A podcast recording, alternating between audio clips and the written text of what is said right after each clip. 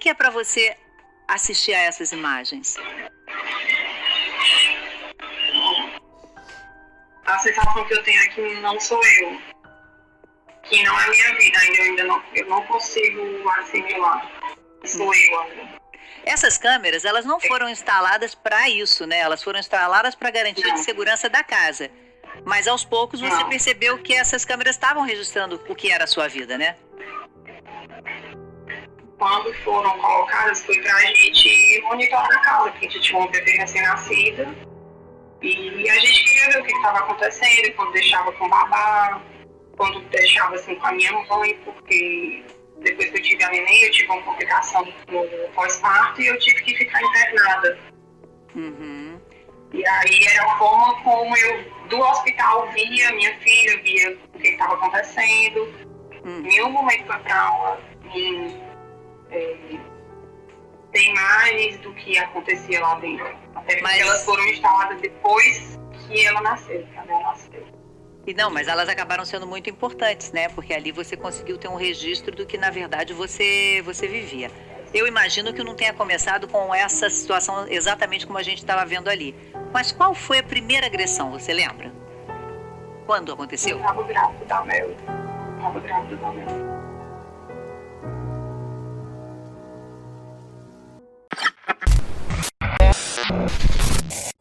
Pessoal, boa tarde. Bem-vindos ao Abajur novamente.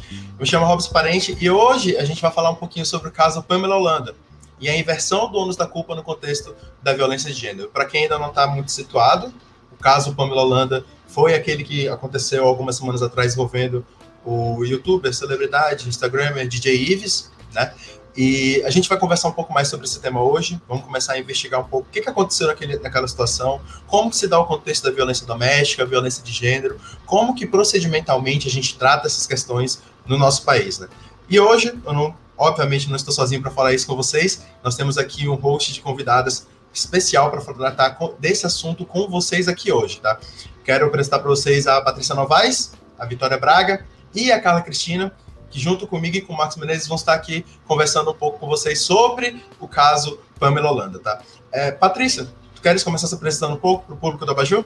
Bem, eu quero, quero falar um olá para todos que estão aí com a gente, né, no Abaju. Que honra minha estar aqui ao lado de grandes nomes, o Marcos, Robson, Carla e Vitória, é, e falando ainda sobre esse tema polêmico, inclusive nas redes sociais, inclusive no, no, cenário jurídico. Então, olha, meu nome é Patrícia Novaes Calmon, eu sou advogada, mestrando em Direito Processual pela Universidade Federal do Espírito Santo, estou no Espírito Santo, inclusive, falo daqui, e para mim é uma honra gigantesca estar aqui com vocês. Vitória, quer falar um pouquinho com o nosso público? O público já conhece a Vitória, mas é sempre bom repassar um pouquinho também.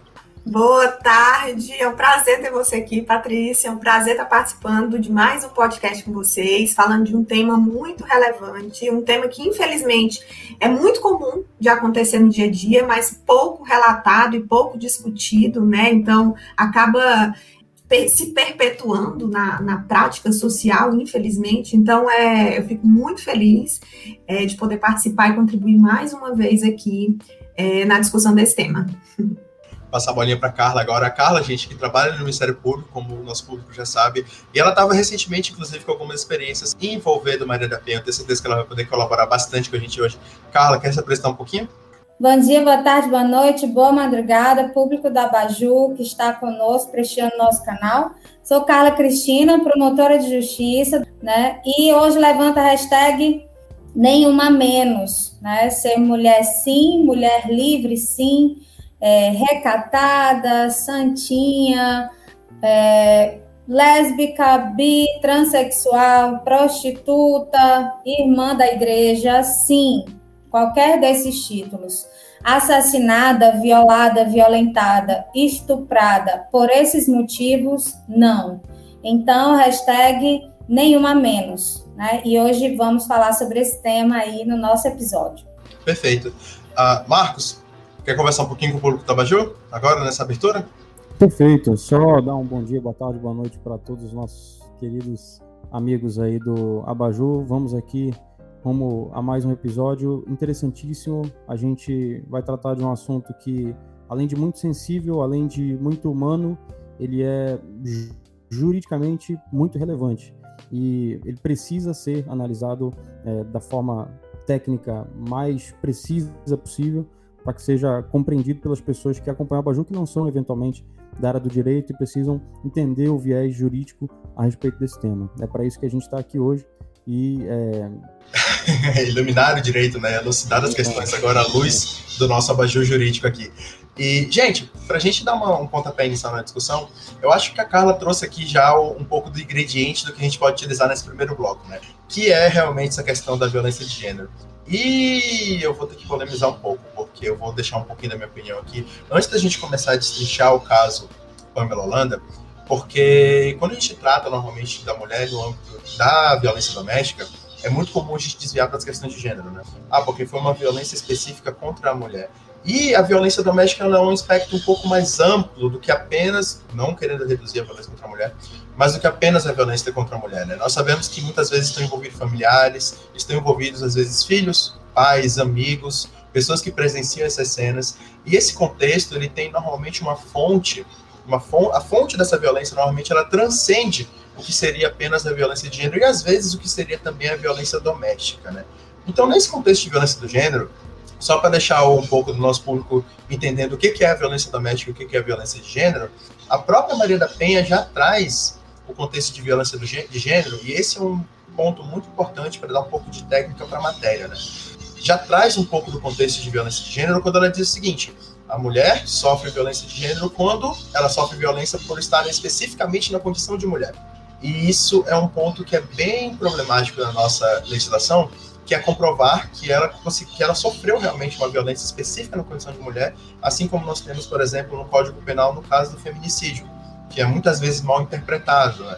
O homicídio contra uma mulher é automaticamente feminicídio? Não, deve ser com a condição específica de gênero.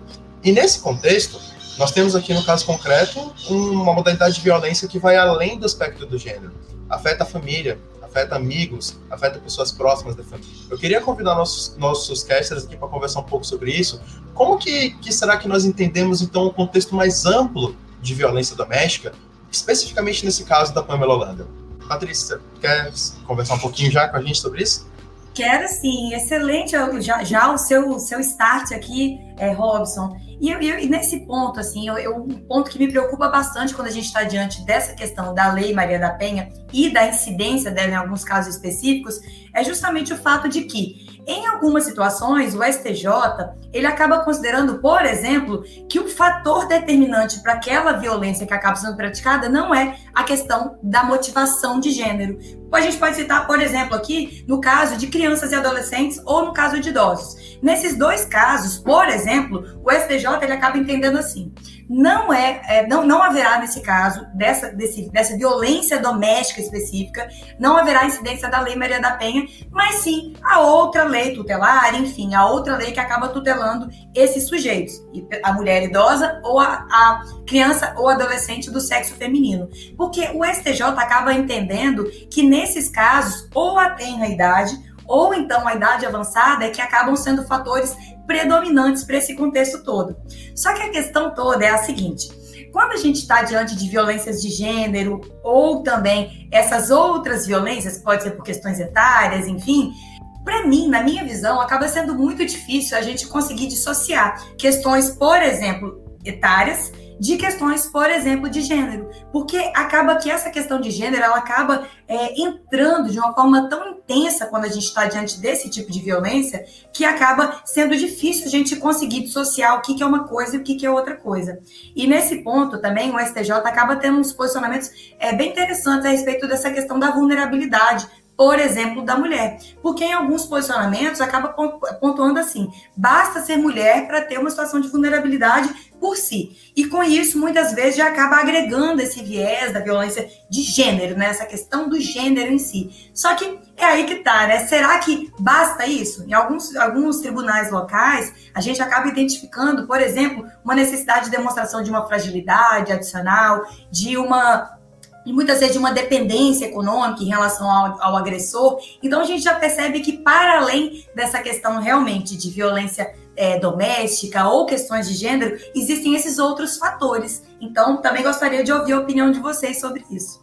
É, Estamos aqui. É interessante esse ponto, é, justamente porque a questão do gênero, muitas vezes, ela é ela é emoldurada quando você fala da mulher adulta, né? E essa é uma concepção bastante errônea, porque o gênero ela atravessa a, todas as pessoas por ser um marcador social que vai te distinguir durante todo o desenvolvimento da tua personalidade. Existem também socialmente estereótipos e estigmas ligados ao gênero, né? interessante porque é, nas leituras que fiz para esse episódio, eu achei que fosse tratar desse tema mais no final, mas verifiquei que existe uma, um índice, o índice anual da Convenção, da Comissão Interamericana de Direitos, que fala, justamente aponta a necessidade de haver uma mudança na cultura judicial acerca desses estereótipos de gênero. O que, que eu quero dizer com isso? Né? Desse ponto que Patrícia trouxe, que o SDJ considera que quando a mulher criança, a, a menina, né, criança é, é, vítima de crimes nesse âmbito. E a mulher idosa é vítima de crimes nesse âmbito, é, precisa se aplicar a legislação é, específica, na realidade, entendo que deveria haver uma conjugação, um diálogo de fontes nesses casos, e não a exclusão da proteção por conta do gênero. Porque nós entendemos que na nossa cultura esses estereótipos e esses estigmas de gênero estão presentes, inclusive se manifestando na cultura jurídica. Esse índice anual da Comissão Interamericana de Direitos trata do acesso à justiça como um direito humano. E lá fala que quando as mulheres forem buscar o acesso à justiça, elas precisam de uma justiça simples, desburocratizada e consciente dos aspectos de discriminação que geralmente são reproduzidos até nas manifestações do sistema de justiça. E o caso Pamela Holanda é um, um exemplo vivo disso né? E nós vamos tratar dentro do, dos viés específicos do caso, que isso existe. Justamente o fato de ser uma mulher que está submetida a um homem que é uma celebridade, que está numa classe privilegiada no nosso país, que tem acesso e conhecimento e influência para interferir, inclusive, no sistema de justiça, quando se vê alvo né, da, da manifestação e da repressão desse sistema criminal. Então, deixo, não sei, né, esse raciocínio complementar em relação ao que Patrícia trouxe quanto aos posicionamentos dos nossos tribunais superiores. Eu posso também só fazer um complemento, é, Carla? É, porque esse ponto que você falou, assim, só, só para complementar essa questão da, da menina, né, a criança e adolescente, e também da mulher idosa. Porque nesse ponto, a própria Lei Maria da Penha, lá no artigo 13, já acaba trazendo essa possibilidade de utilização de modo complementar, tanto da Lei Maria da Penha, quanto do Estatuto Idoso ou do Estatuto da Criança e Adolescente. Só que nesse ponto surge um grande dilema prático, porque quando a gente vai na prática, a gente vai estar tá lá, por exemplo, no, no, atuando num caso específico, a gente se depara com a situação de que a mulher, nessas condições, por exemplo, uma mulher idosa, essa mulher ela fica sem saber para onde ela tem que ir. E nós sabemos que a delegacia é, é a primeira porta, né, todos nós sabemos, a primeira porta para que haja, de fato, uma tutela estatal nesses casos. E nesses casos, a pessoa chega, por exemplo, numa delegacia da mulher, de caso de violência doméstica, e a pessoa fala assim: ah, não, você é idosa, não é aqui não, é lá na delegacia do idoso. E também esse mesmo problema acaba acontecendo quando a gente está diante da competência mesmo, porque vai, por exemplo, para um, um juizado de violência doméstica e lá a pessoa fala: não, eu não sou competente, quem é competente é a vara do idoso. Então fica esse problema prático de saber quem é quem de fato é competente ou quem de fato tem atribuição para poder atuar nesses casos logo de cara. E aí surge o problema: as pessoas se esquecem do artigo 13, elas se esquecem da possibilidade, por exemplo, de aplicação, inclusive lá da, das medidas de proteção lá da Lei Maria da Penha, também para esses casos porque também existe possibilidade de medida de proteção, tanto no Estatuto Idoso quanto no Estatuto da Criança e Adolescente. Então, assim, existe essa, esse ponto eu concordo plenamente com você, Carla, sobre essa questão de necessidade de tutela integral e utilizar de modo complementar os institutos, enfim, esses estatutos e tudo mais. É, e uma, uma questão que, que trouxe aqui sobre as delegacias, né? E aqui, a, tratando de, da possibilidade da existência de, na localidade em que a mulher, criança, adulta ou idosa sofrer qualquer tipo de agressão, né, seja ela física, psicológica, enfim, toda a sua amplitude, ter uma delegacia especializada. O que acontece muito aqui no Ceará, por exemplo, que é onde eu tenho conhecimento, é nas comarcas do interior, nas cidades do interior, não existe é, delegacia especializada.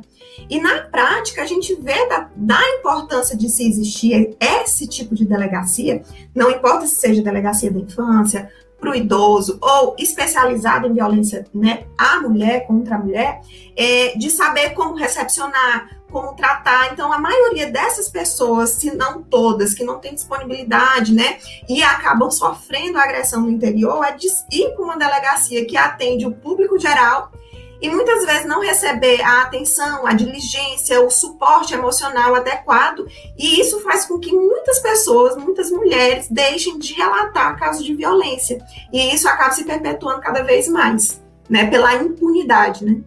Meninas, vocês tocaram num ponto agora que, que é, na verdade, tem dois pontos aqui que eu vou trazer que são bem interessantes. Mas a Vitória trouxe um agora que me faz remeter algumas experiências que eu tive. Que hoje eu não atuo muito com direito penal. Começo de carreira já atuei mais com direito penal. E uma questão que era bem recorrente é Maria da Penha. E é uma situação bem curiosa que eu sempre tive problema. A, a pessoa chega comigo, conversa comigo, normalmente é um amigo, né? Normalmente é um irmão, um primo, alguém que é conhecido da moça que sofreu violência, vem conversar comigo e a primeira coisa que eu sempre falava era a seguinte: olha, tem uma amiga, tem uma advogada que ela pode conversar, porque nesse momento, nesse momento específico que essa pessoa acabou de sofrer um tipo de violência de gênero ou mesmo violência doméstica, a última coisa que ela quer ter contato agora é com o homem. E quando a Carla trouxe, por exemplo, aquela questão estrutural, a gente para para pensar, o delegado, o juiz, o promotor, ela indiretamente ela fica entrando em contato com aquele ponto específico que gerou algum tipo de trauma nela. E isso, no meu caso, eu percebi que já começava na figura do advogado, ela tinha que ter aquele, ela tinha de lidar comigo. E aí a primeira coisa que eu pensei, né? Poxa, eu vou procurar uma amiga minha que possa lidar com Maria da Penha. Tive muita dificuldade. Tive muita dificuldade de encontrar uma amiga advogada que esteja lidando com violência de gênero, porque também é uma área que muitas vezes a mulher também não suporta, é pesado, é denso. Então, olha que engraçado, a, pró a própria estrutura jurídica, desde, a, da, desde o momento que ela procura um procurador, passando pelo, pela delegacia, passando pelo judiciário, e todo o processo jurídico que envolve a questão da violência doméstica para a mulher já é para ela um próprio momento de relembrar aquilo que para ela foi traumático. Então a gente tem um problema que é muito mais estrutural do que a gente imagina, né? Esse ponto em que ela tem que passar esse momento todo reviver essa situação. E não quero fugir da pauta, tá? me lembrou muito é, o caso, acho que foi dois anos atrás, o caso da Marie Ferrer, né? E o que ela foi submetida durante a audiência, pela mídia, aquilo que a Carla trouxe, por exemplo, que às vezes a pessoa tem um poder econômico que acaba é, interferindo no acesso à justiça daquela mulher, né? E realmente são questões que são muito maiores do que a gente consegue prever nesse momento, né? Que a gente consegue trabalhar de fato. Mas voltando para o caso concreto em específico, eu queria saber como é que vocês entendem, já um pouco agora na, na, perspectiva da mulher, né? Como é que vocês entendem que, que essa mulher consegue, como é que eu vou dizer, como é que, como é que a vítima poderia é, se recuperar dentro de um âmbito social, pegando, por exemplo, o caso da Pamela. Agora que nós temos os vídeos circulando, os vídeos já sedimentados, a situação toda já exposta, né? Todo mundo agora nós estamos fazendo um, um podcast sobre o, o, tema, né? A exposição a qual ela foi levada. Qual seria o melhor caminho que ela poderia procurar para conseguir achar segurança, né? Para conseguir se reencontrar com o eixo da sua própria vida? Então, é, eu, eu gostaria de pedir, né, para iniciar esse, esse ponto, porque para contextualizar, nós precisamos trazer o caso em si, né? A Pamela Holanda, então, era casada com o DJ Ives.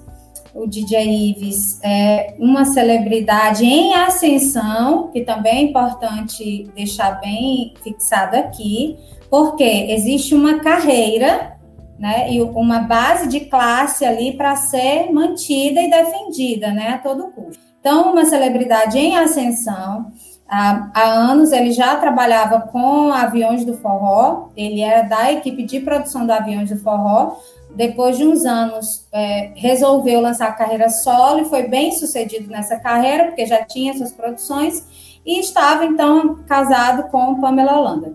Tem uma filha de pouco mais de um ano de idade. E em julho deste ano, é, o caso tomou repercussão por conta dos vídeos que ela publicou das câmeras de segurança da casa, que diziam, que traziam, né, retratavam vários momentos de agressão. Mas aqueles vídeos, eles não eram contemporâneos, ok? Então, vamos trazer aqui como aconteceu. Ela sofreu violência num dia em um condomínio de luxo do município de Eusébio, região metropolitana de Fortaleza. É, chamou, buscou ajuda na portaria do prédio, os funcionários se negaram a, a ajudá-la, né? Não ligaram. Ela foi, bateu na casa de uma vizinha pediu que a vizinha ligasse no 190. A polícia chegou, levou-os para a delegacia. Chegando na delegacia, conhecido como era, ele negou todos os fatos, foi ouvido, negou todos os fatos, disse que não teria feito aquilo. Ela, com medo, então vejam, todos esses fatos eu trago da entrevista que ela deu ao Jornal Fantástico. Com medo do que teria acontecido, ah, e entendam, dessa agressão não tinham câmeras de segurança. Ela não foi ouvida, saiu da delegacia, sabe Deus de que modo ela foi acolhida nesse dia, e foi embora para casa. Por isso não teve a autuação dele em flagrante. E em casa, depois no dia seguinte, conversando com familiares, ela resolveu então prestar ocorrência e dar o depoimento dela como ela viu que do depoimento dela, provavelmente ele não seria é, chamado né, a prestar declarações ou não seria punida adequadamente, ela se viu na necessidade de divulgar os vídeos nas redes sociais. Ou seja, entra o primeiro contexto. É necessário que a vítima exponha, que ela, ela escancare a violência que sofreu que ela sofra o julgamento social para ela ter a credibilidade dela alcançada. Então lá ela expõe os vídeos das agressões anteriores. E daquele modo ela entendeu o seguinte: eu vou expor porque isso ela fala na entrevista. Vai ser a minha palavra contra a dele. E se só eu disser o que aconteceu e eu não provar que eu realmente passei por isso, Provavelmente ele vai me pintar como uma pessoa louca, chantagista, que está querendo se aproveitar da carreira dele e vai me colocar nessa condição. As pessoas vão me ridicularizar como se eu estivesse sendo a aproveitadora e eu vou passar ainda mais vítima dessa situação. Então, esse, é, em tese, é o caso Pamela Holanda. Depois de uns dias da repercussão de tudo aquilo nas redes sociais, todas as pessoas prestando apoio a ela, é, uma semana depois, ele teve o pedido de preventiva, de prisão preventiva deferido e foi preso. Atualmente, ele já é denunciado pelo Ministério Público, a denúncia foi recebida e aguarda, então, é, é, que seja pautada a audiência de instrução e julgamento. Todas essas informações eu retirei de fontes da, da internet, dessa entrevista que ela concedeu ao Fantástico. Vocês têm algum colega mais que vai tratar é, sobre essas questões, né? Então eu trouxe o caso para que ele contextualizasse e, e desses pontos nós pudéssemos então tratar do que seria essa inversão da culpa, né? Da necessidade de a mulher ter que mostrar a, o, o, fato e a arma e o sangue e, e tudo mais e se expor, né? Para que ela possa ser ouvida. E quanto maior a classe que pertence ao agressor, quanto maior o rol de influência que ele tenha dentro da comunidade ao qual está inserido, mais difícil é para a vítima encontrar credibilidade. Por que, que isso acontece? Né? É justamente porque no gênero estão baseados todos esses estereótipos e esses argumentos de confiança que a vítima precisa entregar ao sistema. Né? Brilhante, Carla, sua explicação. Eu posso, posso só, só ter a palavra um, um minutinho aqui para porque, gente, o vídeo, assim, um ponto que me chamou muito a atenção, para além dos, desses fatos é, jurídicos expostos brilhantemente pela Carla, é que, na verdade, quando a gente, né, no, quando a gente se depara com o vídeo, a gente já logo pergunta, no, inicialmente, pergunta assim, mas quem é aquela outra mulher? Porque no vídeo tinha duas mulheres, um bebê e um homem batendo, né, agredindo de fato uma mulher, puxando cabelo, agredindo assim, de forma bem, bem severa mesmo. E aí o questionamento era quem era aquela outra mulher. E nesse ponto, né, quando a, no primeiro momento do vídeo divulgado, falaram, ah, era uma empregada, uma babá, enfim. Eu não sei se teria de fato, né? Talvez a Vitória possa falar melhor sobre questões trabalhistas, enfim, de, de ter aí uma violência ali tão efusiva, né, perante uma empregada, enfim. Só que no, no tocante da família, depois, logo a gente já, já constatou, ela mesma acabou dizendo, a Pamela Holanda, que aquela mulher era a mãe dela. E nesse ponto, assim, o que me trouxe uma certa angústia de ver aquele vídeo é que, na verdade, na verdade, aquela outra mulher que estava ali, ela que também estava quase sendo agredida, né? Da mesma forma que a criança que quase cai, caiu caindo do berço, enfim, aquela questão realmente dramática. É, aquela outra mulher que depois se reconheceu que era a mãe dela, estava agindo também de uma, de uma maneira extremamente passiva. Então a gente percebe que como é, a violência ela acaba sendo algo naturalizado muitas vezes, inclusive a gente percebe que era uma, uma, uma maneira né, de estrutura familiar violenta né, dele se comunicar, enfim, né, naquele contexto familiar. Porque a mãe ela não estava fazendo nada, porque se fosse algo assim esporádico, alguma coisa que tivesse acontecido só naquele momento, parecia que uma pessoa tomaria um susto, enfim, ela falaria: Que é isso? O que você está fazendo? A criança está aqui. Só que não, ela estava passiva, sabia que aquilo provavelmente já acontecia corriqueiramente e ela estava ali. E o pior, a naturalidade dela já faz com que a gente também perceba um grave problema que a gente tem, porque provavelmente a violência também poderia ser algo natural para aquela mãe que acabou passando para aquela filha e pior, tinha ali um bebê, uma criancinha que provavelmente ao evidenciar todo aquele contexto de violência também pode perpassar essa, esse contexto, essa estrutura violenta para frente. Então a gente percebe questões geracionais até mesmo nesse ponto de, de violência. E no, no, no que o Robson falou, antes, né, eu até anotei aqui, é, tem também um ponto, Robson, que você mencionou a questão dos advogados, homens, é, mulheres, na verdade, das advogadas, né, para poderem atuar nesses casos. Só que olha como a questão do machismo estrutural é muito, muito enfim, grave, né, assim, para a gente poder pensar assim. Porque nesse ponto do, dos advogados ou das advogadas, no caso de violência doméstica, eu já vi, e já vi mais de, mais de uma vez, pelo menos, casos em que as mulheres, na verdade, elas procuravam homens, advogados homens, para poder atuar no caso delas. E sabe por quê? Porque o homem ele vai passar aquela noção que ele é forte, que ele vai poder, de fato, é, vamos dizer assim, brigar com aquele outro homem que é o agressor. Então, assim, para a gente ver como que a postura da própria mulher que, que sofre a violência, ao procurar um advogado ou advogada, acaba também sofrendo esses influxos do gênero. Porque uma pessoa vai falar assim, ah, uma mulher vai, vai acabar atuando por mim, mas ela vai passar a mesma falta de crédito, ou a mesma é, sutileza, ou, ou a mesma possibilidade de violência que eu acabei, acabei que, que também sofri. Então, assim, nesse ponto eu já vi vários casos, inclusive, pelo que eu percebo, assim, de conversas informais, as mulheres preferem, inclusive, é, contratarem homens para esses casos, para passar toda essa, essa potência, essa imponência que muitas vezes a sociedade acaba agregando apenas ao sexo masculino, que é uma lástima, né? É, se vocês me permitem um, a parte, eu acho que esse é o episódio para nós escutarmos as mulheres acima de qualquer coisa.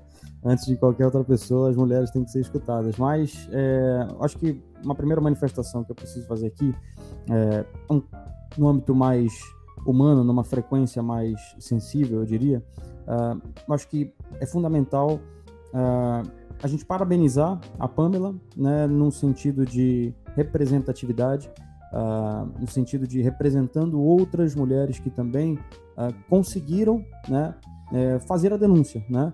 Acho que a gente precisa parabenizar a Pamela por denunciar. A gente sabe, eu sou homem, claro, não sei, nunca vou saber o que é passar pela vulnerabilidade de, de ser uma mulher, muito menos a de uma mulher agredida, né? Mas a gente entende a, a dificuldade que é para uma mulher efetuar uma denúncia formal contra o seu agressor, né?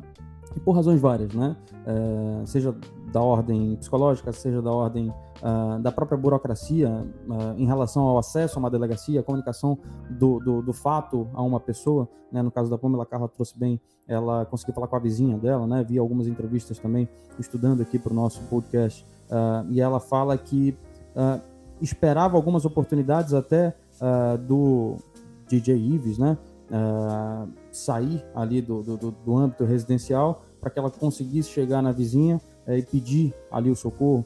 Uh, então, a gente precisa fazer esse a parte aqui. É fundamental de a gente registrar isso aqui, tá? No sentido, como eu falei, de representação, né, em relação a outras mulheres que também o façam, para que a gente estimule, né, que isso seja uh, praticado. É óbvio que é, é difícil, né? É muito fácil estar na minha posição aqui e falar, né? Sobretudo na condição de homem.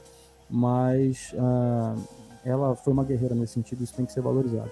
E falando, é, falando sobre isso, é, é, um exemplo realmente, e na entrevista ela fala com muita força no final que é, eu fiz isso para estimular outras mulheres a se entenderem que às vezes viver algo ruim não é, é algo que você precisa permitir na sua vida para realizar os seus sonhos. Porque no início ela diz: Eu estava vivendo um sonho. E aí nós entramos nessa questão da inversão da culpa. A mulher, em todo momento, enquanto vítima, é levada a se justificar do porquê se submeter ou se permitir estar numa situação de violação. E eu sempre trago isso com muita humanidade nas audiências que faço, as pessoas que oriento, os atendimentos que, que faço nós vivemos numa cultura ocidental que romantiza os relacionamentos. Nós vivemos uma cultura ocidental que romantiza o ambiente familiar e doméstico. Romantiza a figura materna em relação à sua é, é, responsabilidade de manter uma família unida. Tudo isso impera contra as mulheres em situações de violação. Por quê? Ela se vê ali dentro de um casamento que ela muito planejou, como foi o que a Pamela deixou muito bem claro. Eu estava vivendo meu sonho, eu queria ter uma família, eu estava grávida, eu amava meu marido. E ela fala desde o início. No início, ele já começou a me bater e me agredir. E muitas vezes as próprias mulheres são algozes das mulheres. Por quê? É, se vê de fora e questiona: ah, mas ela tá nisso porque ela quer. Ah, mas ficou porque é besta. Ah, mas ficou porque estava se aproveitando, porque viu que ele estava no melhor momento da carreira dele, não queria, queria se aproveitar disso.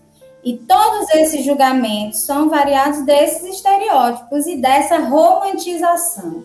Então, a mulher que posta na rede social que está tudo bem no relacionamento, ela se aproveita disso como um capital efetivo para a vida dela, né? E sofre todas as violações, porque ah, é um sacrifício que precisa ser feito, é uma renúncia que eu estou fazendo para manter a minha família unida, para viver com a minha família, para que os meus filhos tenham oportunidade de ser criados com um pai. Outro ponto, as mulheres muitas vezes se colocam como responsáveis pela melhora do outro. Ah, mas eu quero, eu tenho, eu acredito que ele pode ser uma pessoa melhor, porque ele, ele, eu me apaixonei por ele. Existe um homem melhor ali. E ali ela vai com amor, com afeto, com carinho, com envolvimento, tentando trazer, olha, não é assim, vamos viver junto, eu quero que você viva comigo, eu vou cuidar de você. Então, nesses delitos é, ocorridos no âmbito familiar, toda essa imposição, todos esses aspectos morais, sociais, são levados em conta. E o que é que nós discutimos aqui hoje é que, tudo bem, isso no aspecto social pesa contra as mulheres, mas e no âmbito jurídico? Se nós somos operadores do direito e aplicamos a letra da lei e entendemos de princípios constitucionais, de direitos humanos, de direitos de personalidade, da autonomia do indivíduo, é, por que, que devem prevalecer julgamentos morais e sociais à frente da defesa e da proteção daquela mulher enquanto sujeito? né?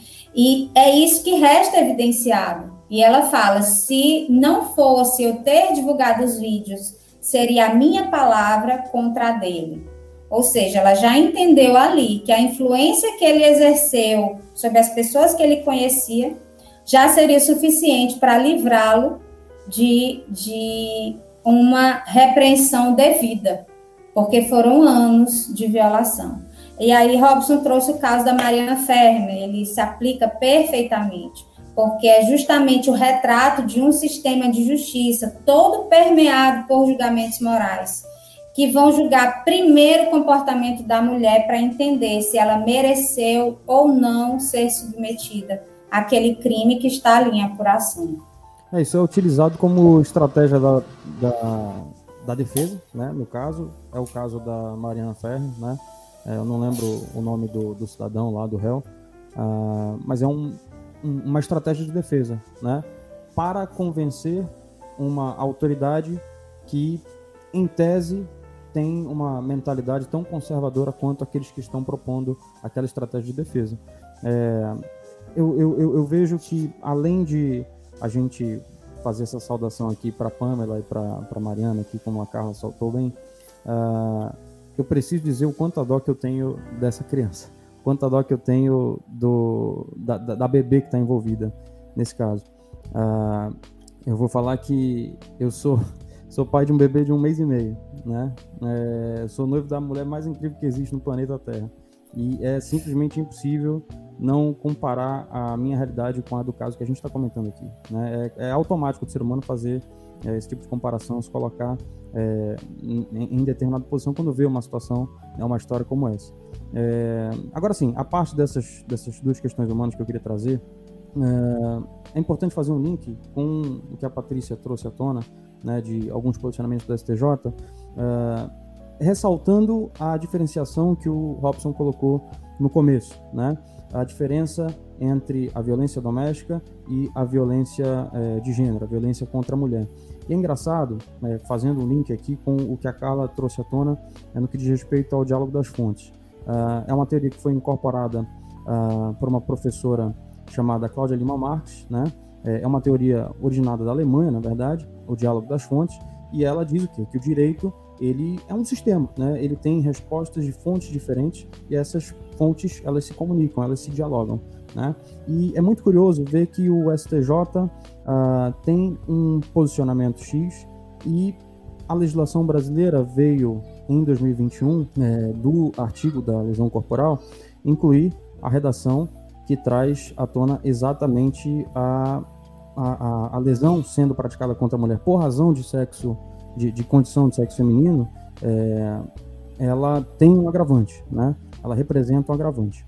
Uh, e nesse sentido, endossa o que antes o legislador colocou lá no parágrafo 2 A do, do, do Código Penal, uh, no que diz respeito a essa definição de condição do sexo feminino. Né? Então, primeiro o legislador define o que é a condição do sexo feminino, né, que é considerada, numa primeira hipótese, a violência doméstica e familiar, numa segunda hipótese, o menosprezo ou discriminação à condição de mulher, que é exatamente o que a gente vê no caso. Né? Então, acho muito curioso o STJ se posicionar, é, de certa forma, é, estabelecendo de forma bem definida as duas, os, dois, os dois conceitos, né? é, quando na verdade a nossa própria legislação veio em seguida reiterar que existe uma comunicação. É, tudo bem, como o Robson falou no começo, a violência contra a mulher não deixa de ser uma, uma, uma espécie né, do gênero é, violência doméstica. Né? A gente tem na, na, no artigo 13, que a Patrícia trouxe à tona, uh, os trâmites pelos quais podem correr né, o processo de Maria da Penha, que podem dizer respeito a idoso, podem dizer respeito a criança e adolescente também. Né? Então, existe uma série de, de, de, condicionantes, uma série de atenuantes, como é esse o caso aqui do parágrafo 13, que foi acrescentado agora em 2021 uh, ah, no artigo da lesão corporal no Código Penal, e tudo isso tem que ser considerado nesse caso, né? E é o que está sendo avaliado. A gente percebe que pelo andar da investigação, né? É, essa semana agora o DJ Ives foi preso, né? É, a gente percebe pelo próprio relatório da Polícia Civil do, do, do Estado do Ceará que uh, é exatamente o, o parágrafo e o artigo que estão sendo trazidos à tona. É, e se tratando de violência de, de gênero, né, que, que a gente tem muito, uma amplitude muito maior, né, de violência contra a mulher, a gente pode ter isso é, num ambiente de trabalho, a gente pode ter isso dentro de uma relação de amizade, a gente tem isso dentro de casa, como é o caso da Pamela. E o dentro, né, a violência doméstica, ela é muito mais difícil de ser provada, porque são pessoas intimamente relacionados que estão envolvidos e normalmente vinculados a uma violência psicológica de submissão da mulher naquela situação que é, ultrapassa muito além do que está o relacionamento é, afetivo entre as partes, já vem de um processo é, histórico que a gente né, vem tentando se desvencilhar em que a, a menina não pode andar com a saia curta porque o menino pode se sentir atraído e aí ela que vai ser a culpada pela atração do menino. Então, é que é a, a inversão da culpa que a Pamela teve que se expor, né, como a Carla falou aqui, para evitar com que isso acontecesse ao invés delas ter o apoio não só da polícia, de, da, da, da da saúde pública, né? Porque ela precisa de acompanhamento, porque quem sofre esse tipo de, de violência física e psicológica precisa sim de acompanhamento, ela, a filha, a mãe, né? Para passar por tudo isso e ainda correr o risco de, mesmo se expondo, ser taxada como louca. Porque eu não sei se vocês acompanharam, mas logo em seguida a divulgação dos vídeos, ele gravou uns stories falando que ele não aguentava mais aquela situação que ele tinha agredido ela como se isso fosse uma justificativa, porque ela era assim ou assado, né? Então, assim, ele tentou fazer a inversão, a inversão da culpa publicamente e surpreendentemente, nos primeiros dias ele começou a ganhar seguidores, que ninguém sabe se por curiosidade, para saber o que estava acontecendo, o que, que ele iria expor ali, ou por apoio, porque hoje a gente não sabe se as pessoas se aproximam por curiosidade, para apoiar mesmo, porque acha que ele está certo, porque é muito difícil aguentar uma situação dessa, ele de fato teria que ter agredido fisicamente a mulher, como se existisse alguma justificativa para isso, né? Então, assim, é, é, é uma coisa que ultrapassa muito a parte legal e é muito difícil de se provar quando se trata dentro do ambiente familiar, né? Acaba a vítima tendo que se expor ainda mais à violência é, de terceiros, que são, hum, no caso daqui, machistas, né, que não normalmente não apoiam a mulher, para ter o direito dela de resguardar a integridade física e psicológica garantido é, pela justiça, né? Inclusive, é, Vitória, e também Carla e Marcos, todos, todos vocês. É, a questão, quando a gente acaba analisando essa questão da inversão da culpa, a gente já pode perceber que a própria inversão da culpa já pode representar uma forma de violência psicológica contra a mulher. E nisso a gente está falando do que já é muito falado do gaslighting, né? Que seria justamente essa imputação do papel de doida, de louca e dessa, enfim, dessa figura, né? A mulher sempre, né? A mulher sempre doida, enfim. E nesse nesse papel de gerar dúvida, sofrimento, essa que acaba gerando também uma dependência, uma submissão, isso também acaba gerando, sem dúvidas, na minha opinião, uma questão de uma violência psicológica. Felizmente, agora a gente tem aí essa figura é, tipificada como crime da violência psicológica, mas surge o grande dilema. Porque quando a gente já, já falamos aqui né, sobre essa questão dessa violência institucional que acaba tendo no âmbito da justiça, no âmbito das polícias, etc. Só que quando chega uma mulher lá, né, embora hoje, depois de 2017, tem até uma lei evitando essa questão da revitimização. Só que quando chega uma mulher lá e surgem as perguntas: ah, mas por que você não saiu de casa? Ah, mas por que, que não sei o quê? Isso tudo também acaba acarretando, além de uma violência que já aconteceu, essa violência psicológica, uma violência institucional. Então você percebe todas as gamas de violências institucional, sociopolítica, intrafamiliar envolvidas nesse contexto. E mais, assim, só para complementar o que a Carla acabou trazendo, essa mulher, nesse contexto dessa culpa, muitas vezes, a gente não está falando só da culpa vamos dizer assim, genérica, não. A gente está falando de várias culpas, né? Inclusive, a gente está falando, por exemplo, de uma culpa social, pelo, por esse sentimento de vergonha, muitas vezes, que a mulher tem de se ter submetido a essa situação ou não. A gente está falando de uma culpa de muitas vezes da mulher tem, que a mulher acaba sentindo, de querer permanecer ou aceitar ou perdoar muitas vezes. A gente está falando de uma, de uma culpa também misturada com uma questão de perder as condições financeiras. E aí surge um outro ponto, que aí é uma culpa com os filhos, muitas vezes, já que a mulher pode ser vista como aquela destruidora do lar, aquela que fez a família ser destruída, porque a, vida do homem foi destruída pela mulher. Não sei se vocês já ouviram falar, mas eu, eu já escutei muito isso. Nossa, mas a mulher acabou com a vida do cara. Gente, por que, que é a mulher que acabou com a vida do cara, sendo que ele foi lá deliberadamente e cometeu esse ato que todos nós sabemos que é um ato que acaba sendo um crime. Mas quando a gente está falando de crime e também de lei Maria da Penha, surge um outro ponto, porque as pessoas elas não conseguem dissociar violências no sentido lato, né, amplo, enfim, e no sentido de crime, porque nem toda forma de violência é crime. Violência, a, própria Lei Maria da Penha acaba falando, são, são modos exemplificativos como física, sexual, psicológica, patrimonial, entre outras. Crime, a gente sabe que crime tem o princípio da legalidade e só é crime o que está aquilo disposto em lei. Não pode ter crimes exemplificativos, né? Vamos dizer assim, de forma alguma. Mas as pessoas elas só conseguem imaginar como ato de violência doméstica o que é crime, o que, por exemplo, acaba cometendo no caso dele uma lesão corporal, uma questão assim, e agora acaba surgindo esse contexto da violência psicológica que acaba sendo muito bacana, só que na prática eu tenho minhas dúvidas como que isso vai, vai funcionar, porque vai esbarrar, vai esbarrar no, na, no próprio subjetivismo daquela pessoa que está aplicando a lei, e aquela pessoa também está evada de um machismo estrutural que, que acaba, assim, de fato, acometendo todos nós. Então, assim, precisamos falar sobre essa questão que acaba ampliando, né? A questão aí de uma culpa pequena, muitas vezes.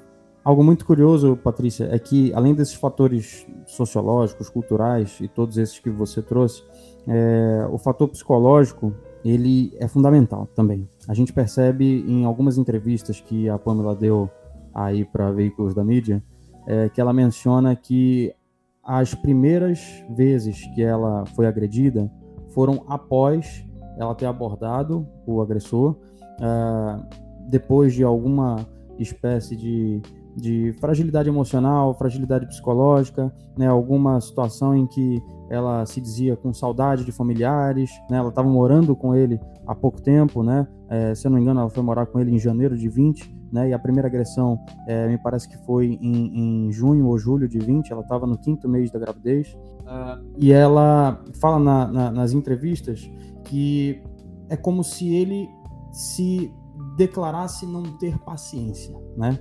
A expressão que ela utilizou foi: ele agia como quem, abre aspas, não tinha paciência para lidar comigo. Detalhe, ela estava grávida, né? Acabei de falar que ela estava grávida. Isso já dá uma fragilidade emocional para a mulher, né? É, é natural. Eu sei bem o que é isso. Aí depois dos últimos meses acontece, né? E em função de tudo isso é que o camarada se sentiu no direito, né? De agredi-la, né? E aí que tá.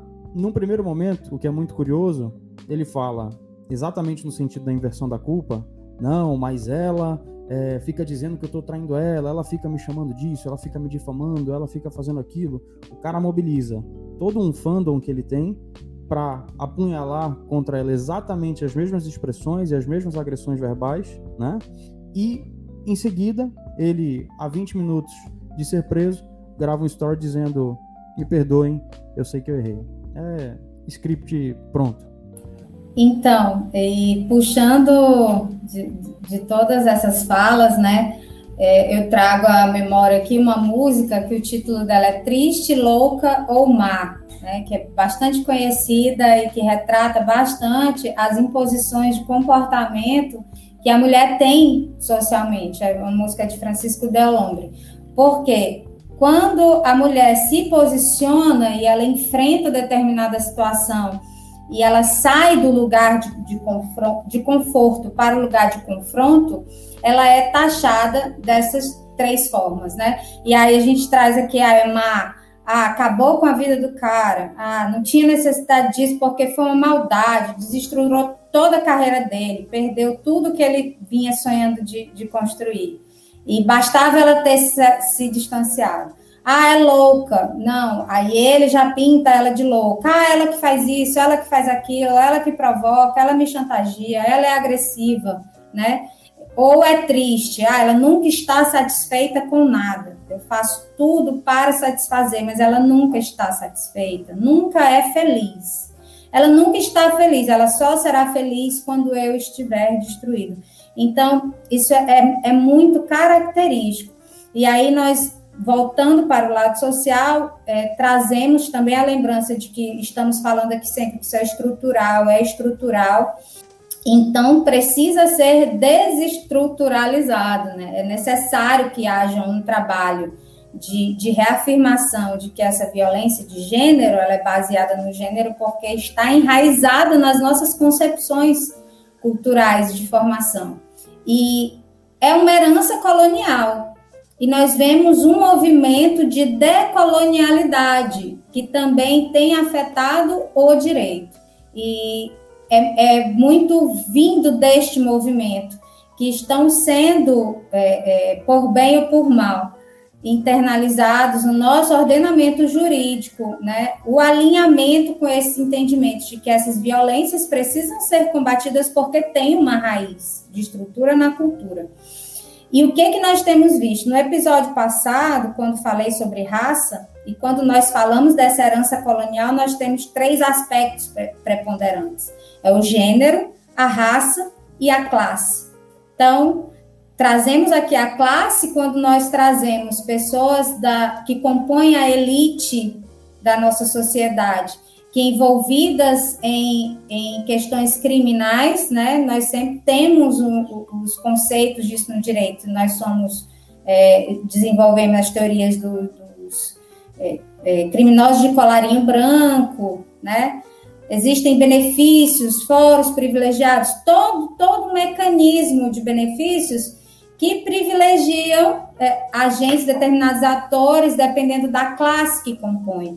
O gênero, então, nós vemos aqui escancarado que existem essas diferenças de gênero. E eu gosto muito de pontuar também é, qual o papel dos homens nessas situações, né, nessa concepção nós também não podemos atribuir à figura do homem um papel preponderante de protagonismo nessas situações de discriminação.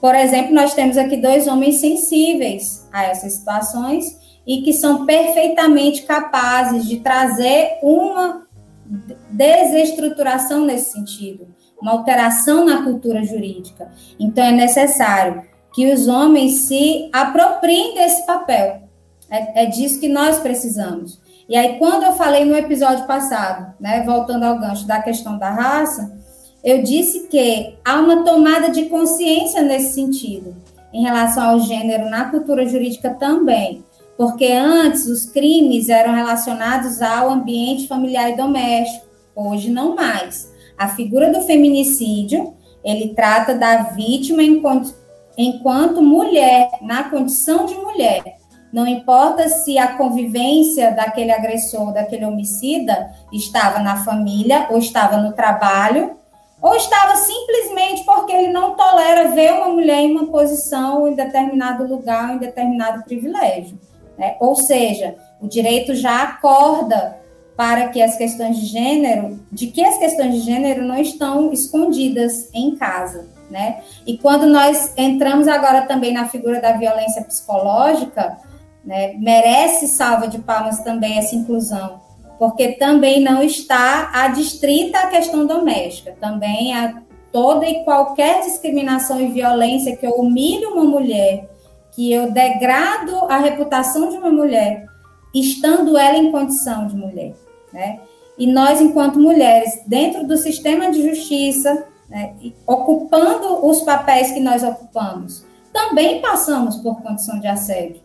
Eu, enquanto promotora de justiça, já fui abraçada, tocada, beijada por colegas de um modo extremamente invasivo que me deixou é, é, é desestruturada, eu digo a vocês. E, isso é uma violência de gênero, precisa ser exposta nesse sentido. E quando os homens, dentro dessa condição, expõem essa posição, estão quebrando e rompendo essa estrutura.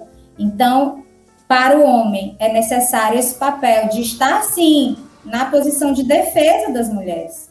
Né? E aí, reforçando, é, Robson, que os advogados, os delegados, o que precisam é de uma atualização da cultura jurídica, do papel do homem no sistema de justiça, para entender que esse acolhimento da mulher vítima é, não pode vir baseado em condições de julgamento do que ela estava fazendo no momento do crime, como ela estava vestida, é, o que ela falou, qual a posição dela, né?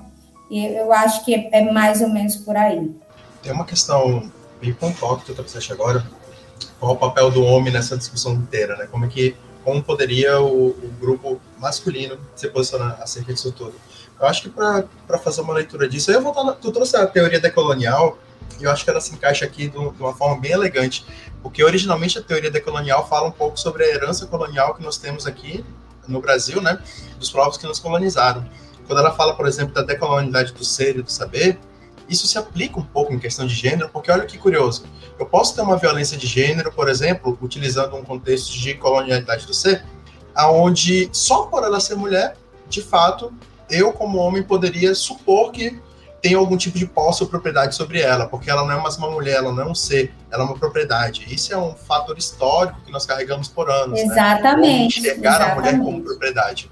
Tem também a, Patrícia trouxe a questão do gaslighting, e isso entra um pouco, por exemplo, se eu fizer um paralelo, na decolonialidade do saber, né? O conhecimento dela não é válido. Ah, eu esqueci a palavra agora. Ah, mansplaining. Se encaixaria muito bem aqui. É exatamente o, a situação onde a mulher fala, se posiciona, mas eu, como homem, não concordo com o posicionamento dela, e além de não concordar com o posicionamento dela, considero, só por ser diferente do meu, um posicionamento errado. E é nesse momento Exato. que também existe uma nova forma de violência contra a mulher nesse sentido, né? Então, mas, mas olha que curioso. Eu, como homem, eu preciso admitir isso aí nesse momento. Eu, como homem, só passei a perceber isso depois que eu comecei a estudar. E não é quando eu comecei a estudar no ensino fundamental, no ensino médio. Eu tô falando de teoria decolonial, gente. Eu praticamente fui ver isso no mestrado.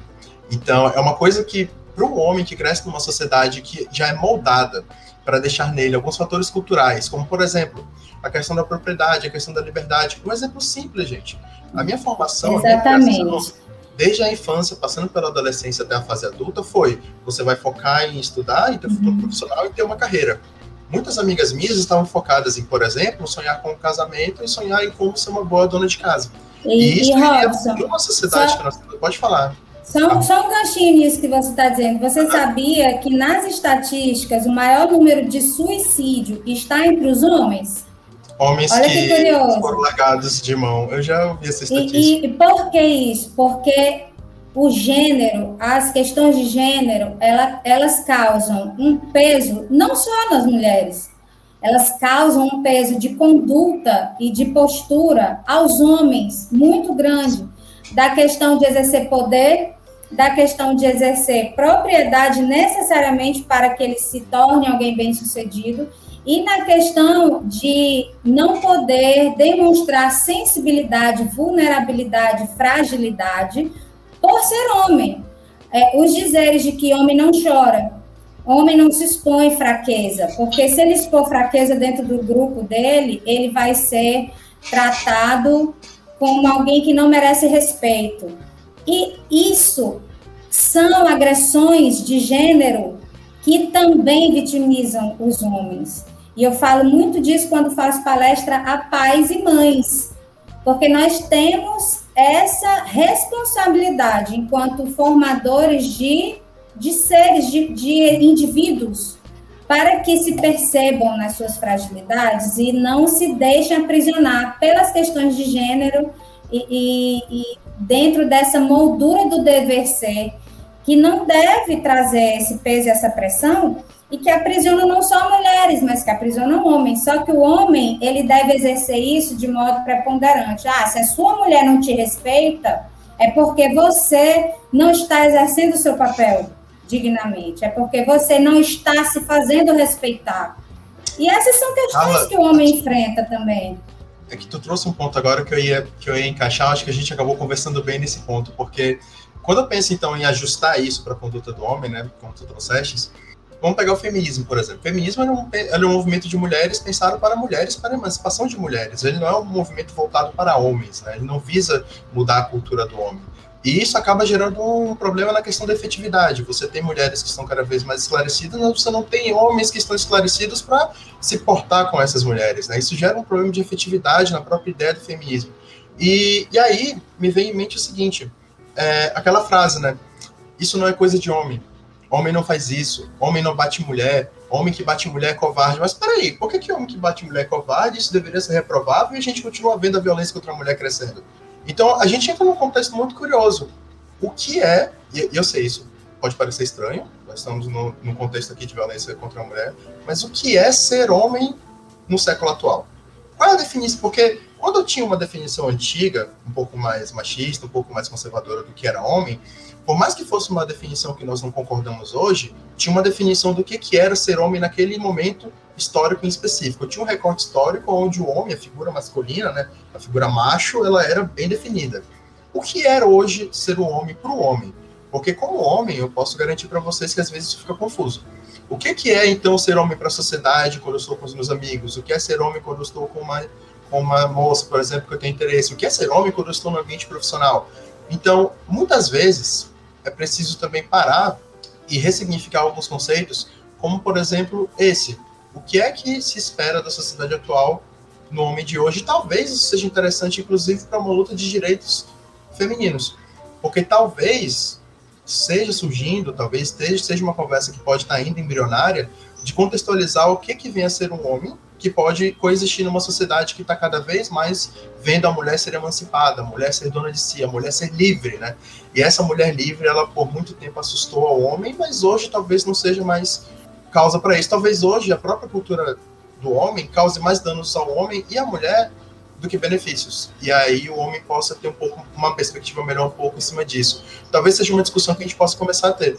Qual é a Bom, então eu, eu deixo hoje, né? de, no final aqui, eu deixo de sugestão a leitura do livro Seja Homem, do JJ Bola, A Masculinidade Desmascarada, e O Homem Subjugado. Agora eu não vou lembrar o nome da autora, mas é uma autora feminista que trata dos aspectos da masculinidade que precisam ser desmascarados para que o homem consiga, sim, desenvolver uma percepção enquanto sujeito social desvinculada de estereótipos e estigmas de gênero que o impõem uma conduta violenta ou agressiva ou de predominância e dominância, né? E aí eu discordo de você nesse ponto que o feminismo é, não traz efetividade nessa questão, porque hoje o feminismo está debruçado nas questões da masculinidade justamente para é, desvendar os aspectos em que ela é, cria um ambiente tóxico e trazer os aspectos em que essa emancipação de direitos e a igualdade de direitos vai fazer com que os homens coexistam com as mulheres de modo justo e solidário. E aí fecha meu raciocínio. E, e estamos também diante aqui de questões de mudanças que provavelmente só vão ser de fato visualizadas de forma, de forma mais veemente daqui a muitos anos. Está falando de questões geracionais mesmo. Porque quando a gente pega, por exemplo, né, a origem da, da, da, opressão do homem contra a mulher, por exemplo, a gente já, em muitos textos, tem assim, a figura, né, obviamente, do cristianismo sendo aí o grande, enfim, o justificador de tudo isso. A gente, né, a Eva, aquela questão toda. Só que outros estudos, inclusive arqueológicos, acabam apontando que há mais de 8 mil anos já tinha uma, uma superexposição masculina em arquivos é, da pré-história. Pré então a gente percebe assim, isso sempre existiu. Ou se algum dia teve origem, a gente não sabe quando foi, mas a gente sabe que a questão é muito remota.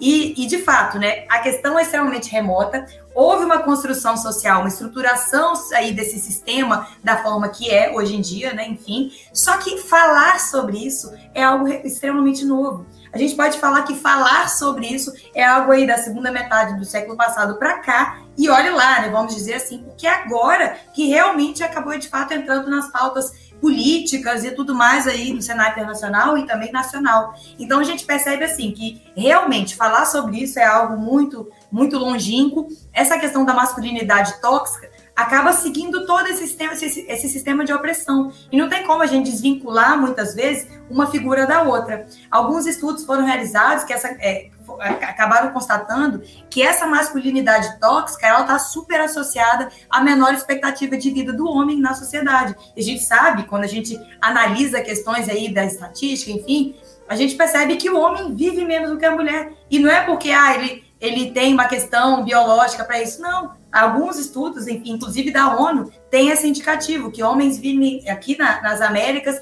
menos seis anos do que as mulheres por conta dessa masculinidade tóxica. Então, assim, a gente percebe que, beleza, origem, tudo, e eu queria falar também, aproveitar aqui o gancho, porque o Robson falou também a questão do, da mulher como objeto. E quando a gente pega também questão é, de, por exemplo, de, de questões históricas, a gente vai lá também em Roma, por exemplo. E lá tinha, por exemplo, aquela figura que todos nós conhecemos, do poder familiar, né? Do que hoje chama de poder familiar, mas na época era aquele pátrio poder, ou seja, aquele poder do homem. E na verdade, quando a gente falava desse poder do homem, a gente falava de um poder que esse homem tinha, até mesmo por conta de um adágio que se chamava ius vitae nesses que, de vida ou morte em relação aos seus filhos e também, por consequência, a mulher. Então a gente percebe que a questão vem e, e, e, de fato não tem origem, enfim, não tem essa questão toda. E sim, nesse ponto, quando a gente pega esse contexto do direito romano, por conta até desse adágio, etc., a gente percebe que a mulher ela já tinha essa posição aí de, vamos dizer assim, de objeto.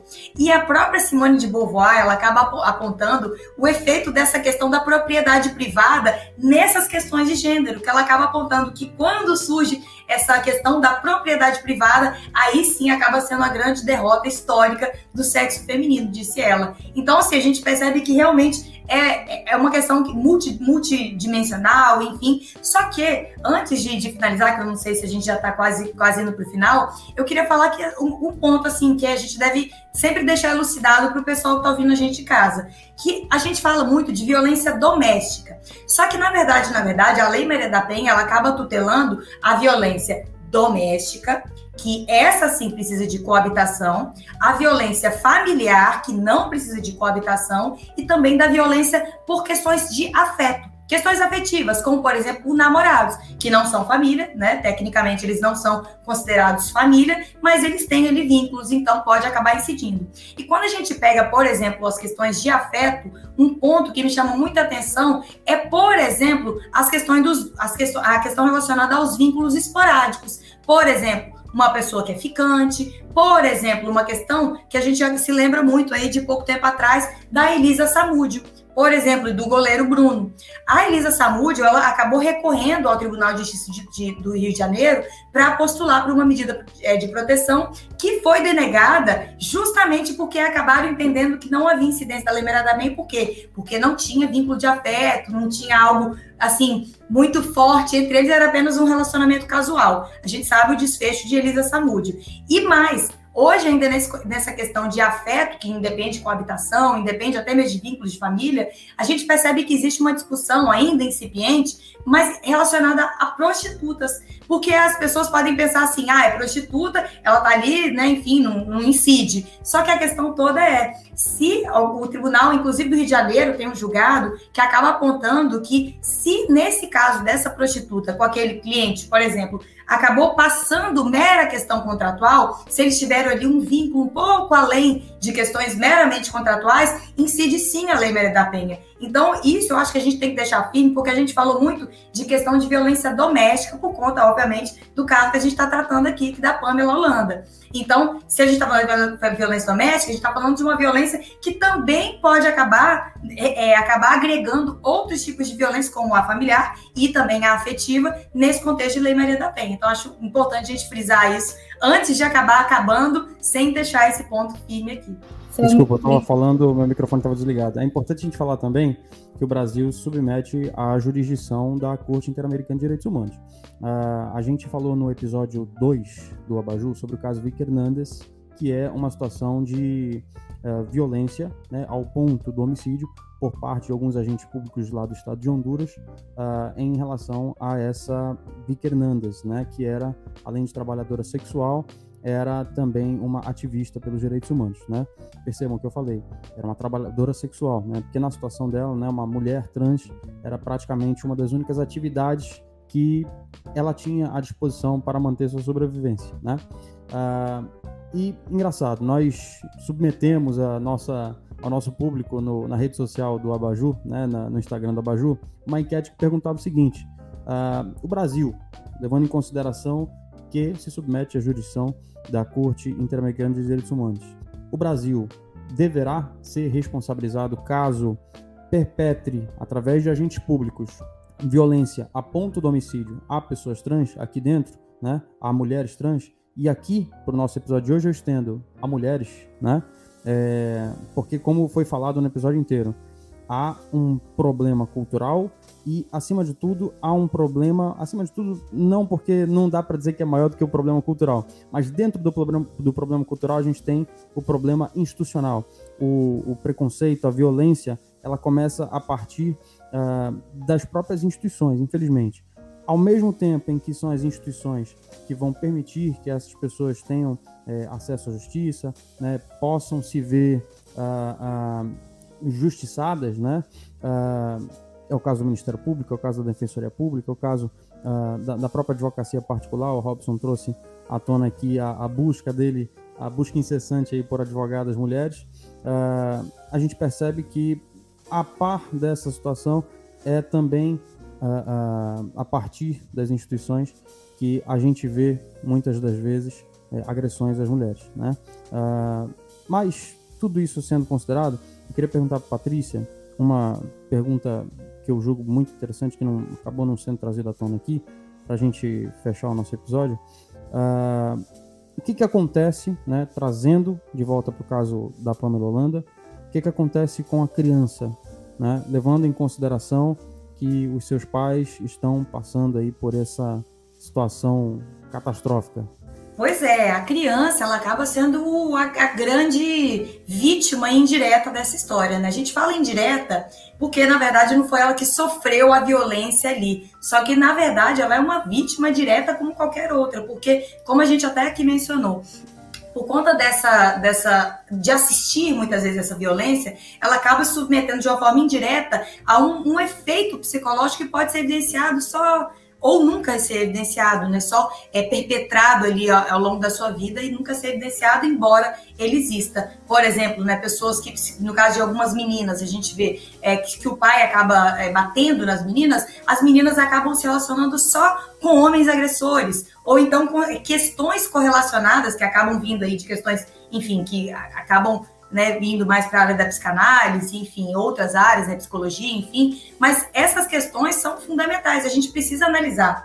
Hoje em dia, por exemplo, quando as pessoas acabam é, estudando sobre questão de, de criança e adolescente, a gente fala, por exemplo, que as crianças ainda recém-nascidas, elas não podem, por exemplo, assistir ou estar presente no mesmo recinto dos pais, por exemplo, fazendo ato sexual, né? enfim, transando.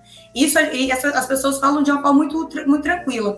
Só que a questão toda é, se ela, ela, ela pode acabar identificando aquele ato sexual como um ato de violência, porque ela, enfim, ela não sabe o que é aquilo muito bem, e acaba também surtindo esses efeitos psicológicos aí, pra enfim, né, por toda a sua vida, a gente pode falar que também uma violência explícita, como foi o caso ali, acarreta mais ainda um abalo à, à estrutura psicológica daquela criança. Só que a gente precisa falar também do outro viés que a gente fala dessa, desse, desse problema estrutural do desenvolvimento da criança, que isso é algo que todos devemos falar, obviamente. Mas a gente também tem que falar do lado que muitas vezes, por conta da aplicação de algumas medidas de proteção que acabam beneficiando a mulher, a criança acaba sendo afastada também do pai. Porque quando a gente está diante desse tipo de, de situação, o que, que acontece? Muitas vezes a criança, igual nesse caso, ela ainda está é, tá, tá amamentando, enfim, ela tem um vínculo muito forte com aquela mãe. Então, acaba que se a mãe está afastada, a criança automaticamente também vai ser. Porque como é que vai afastar? Se a criança, por exemplo, amamenta de uma em uma hora, três em três horas, enfim. Então, quando a gente está diante disso, a própria convivência familiar e comunitária da criança, que é um direito fundamental também, acaba sendo rompido. Então, a gente percebe assim, a pessoa, esse homem, enfim, que acabou agredindo, por exemplo, a, a, nesse caso aqui, o DJ Ives, que agrediu a, a Pamela Holanda, Pode ser, a gente não sabe, mas pode ser que com a, o, bebê ele seja um ótimo pai, ele seja uma pessoa de referência, uma pessoa que tenha bons aspectos, enfim. O problema seria com a mãe, o problema é justamente cometer atos em frente da criança, né? Muitas vezes. Só que a gente precisa desvincular muitas vezes, mas nesses pontos, a criança, embora eu tenha falado que ela acaba sendo uma vítima indireta, na verdade ela é uma, uma, uma vítima direta de todo esse cenário de violência que ela acaba, é, enfim, sendo vítima efetivamente aí, na minha opinião. Gente, só trazendo, só trazendo falar, um dado último, Robson, juro que é rápido. É, nos meus estudos maternos, eu lendo recentemente o livro Parentalidade Consciente, de um neuropsicólogo infantil, e ele diz que a criança até os dois anos de idade, ela não tem recortes dos episódios que vivenciou na infância, né? É um fenômeno chamado amnésia infantil. Então, no caso da, da filha da Pamela Holanda, ela terá esse benefício biológico a favor dela e queira Deus que ela não venha né, a sofrer mais esse tipo de, de vivência. E aí, tratando ainda do diálogo das fontes, nós podemos aqui também trazer a, a vinda da percepção do que dispõe no ECA, que é o encaminhamento dos pais para acompanhamento médico-psicológico, que eu acredito que venha a ser realizado nesse caso, até para que ele possa é, vivenciar em que momento ele se tornou essa pessoa, o que, que eu sempre trago nos casos de Maria da Penha. E nós não temos no agressor um criminoso, quanto mais nós temos no agressor uma pessoa que tem algum transtorno ou algum trauma psicológico, alguma ferida que não foi tratada ou descoberta, que precisa ser buscado para que ele encontre um caminho de não agressividade nas relações dele de vida. Nós não podemos tratar os agressores como pessoas que nunca vão se remediar disso. Então, que ele seja encaminhado e possa até reverter esse relacionamento com a filha para que o, o, a questão de pai e filha possa ser restaurada e ele possa vivenciar uma, uma vida diferente, né? Então, geralmente, nesses casos de Maria da Penha, esse encaminhamento é primordial para restabelecimento desses vínculos afetivos do pai com os filhos, que em geral estão nesse ambiente também. Robson, batemos o recorde de duração dos episódios da Bajô. Tá, mas a gente deixou rodar porque realmente a conversa está muito boa. A gente não, não queria bom, nem interromper aqui. Tá muito bom. Inclusive, vou deixar de sugestão para o Marcos aí um tema que eu estava me batendo, mas se eu falo, a gente não acaba hoje. Que é interseccionalidade em direitos humanos e a questão da violência contra a mulher. Porque toda hora a gente fala violência da mulher, violência da mulher, mas tem a violência contra a mulher negra. Marcos puxou a violência contra a mulher trans. Então, trans. Tem, tem, ainda um âmbito muito, muito grande para poder trabalhar aí. A gente com certeza vai poder fazer novos episódios para trabalhar esses temas melhores. A gente, infelizmente, está com um tema esgotado de tempo hoje, né? Quero só agradecer a participação de todos vocês. Patrícia, Vitória, Carla, vocês brilharam hoje, realmente. Marcos, aí na condução também estava brilhante. E pessoal que está assistindo ao Baju agora, não esquece de dar um like, não esquece de seguir a gente, segue no Instagram, segue as meninas no Instagram, todas estão lá. E é isso, gente. Uma boa tarde. Que episódio legal, gente. Obrigado a todos. Que episódio massa. Valeu, Valeu gente. Maravilhoso. Amém também. Tchau.